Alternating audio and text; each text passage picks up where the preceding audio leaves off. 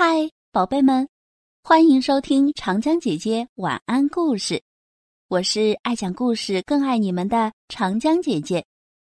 今天要给大家分享的故事叫做《狮子的眼泪》。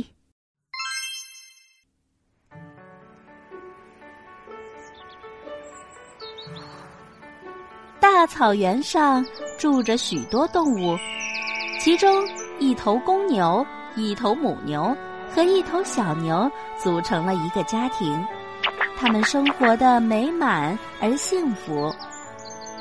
狐狸常常到公牛家做客，尽管主人拿出新鲜的水果招待他，但他还是不满意，因为狐狸喜欢吃肉。后来，狐狸来的次数渐渐少了，再后来，竟不再登门了。狐狸认为公牛夫妇很吝啬，于是便想给公牛一家制造麻烦。他低头想心事，不知不觉碰到了狮子。狮子怒吼道：“你这个笨蛋，想找死吗？”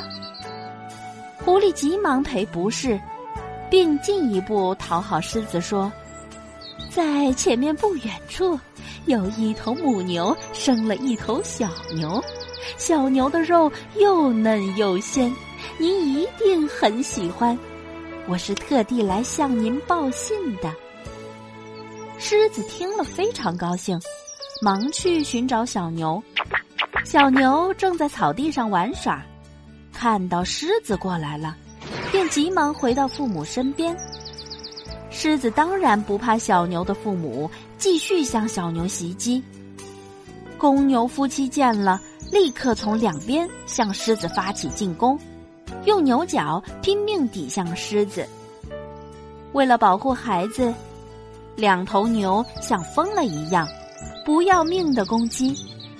狮子见不能得手，只好落荒而逃。狮子没有吃到小牛，很不甘心。于是，经常出现在小牛的附近，寻找机会。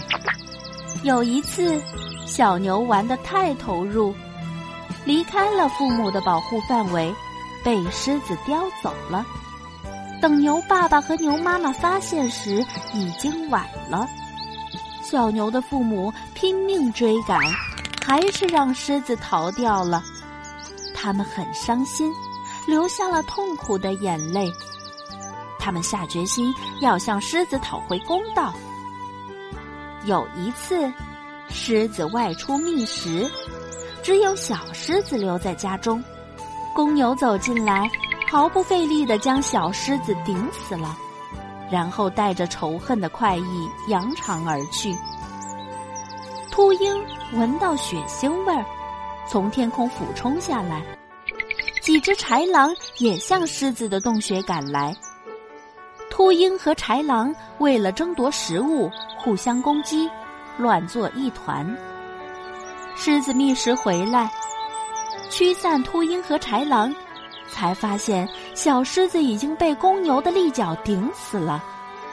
他又气又痛心，伤心的哭了起来，哭声传得很远。他一边痛哭，一边大骂公牛。一位猎人听到狮子的哭声，觉得很奇怪。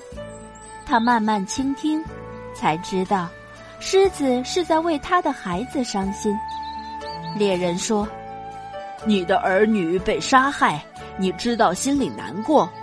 可是，草原上不知有多少子女被你杀害，难道他们的父母就不伤心吗？”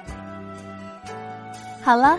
这个故事讲完了，亲爱的小朋友们，同样的事情发生在自己身上时，才知道痛苦和悔恨。可这又有什么用呢？为他人着想的人，才能得到别人的尊重。